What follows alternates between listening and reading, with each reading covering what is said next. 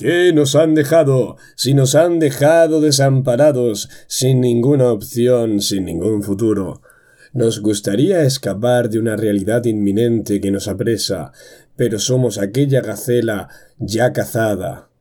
No tenemos oportunidad ninguna para escapar, y podemos intentar correr en nuestros sueños, pero la verdad es que estamos ya cazados y con la piel sacada.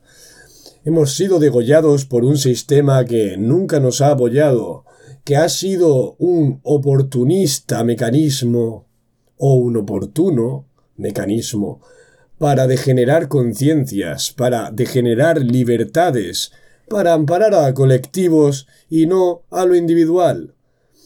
¿No nos gustaría acaso tener un pensamiento crítico, un pensamiento propio, y el ser personas, cada uno con unos intereses determinados, respetando al otro, en la medida de lo posible?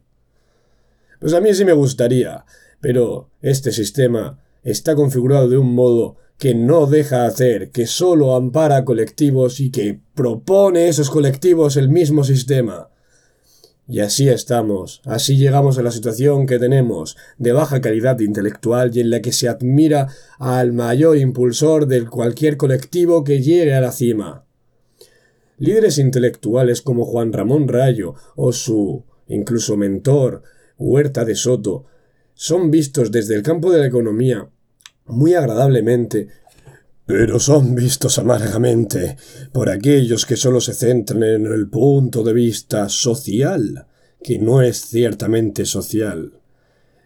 Esa excusa de lo social se utiliza para socializar lo particular, para generalizar los intereses individuales, para un interés de una persona hacerlo colectivo.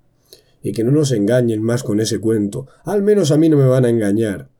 Yo pensaré por mí mismo, y haré mis canciones con mi criterio propio, y pagaré los impuestos en contra de mi voluntad, pero porque los tengo que pagar, y no seguiré el esquema que dicta este sistema.